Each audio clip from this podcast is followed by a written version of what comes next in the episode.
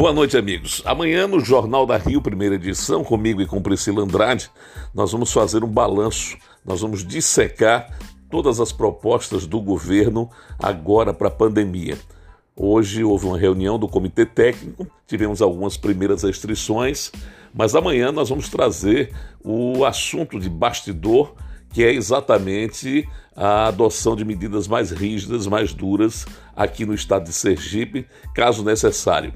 E amanhã, no Jornal da Rio, na 102 FM, você vai ter em absoluta primeira mão uma análise do quadro atual e de tudo que vai acontecer dentro de uma semana. Afinal de contas, as escolas vão parar de ter aulas presenciais ou não? Como é que fica isso? Eu vou falar sobre o assunto amanhã, a partir das 6 da manhã, na 102 FM. Espero por você.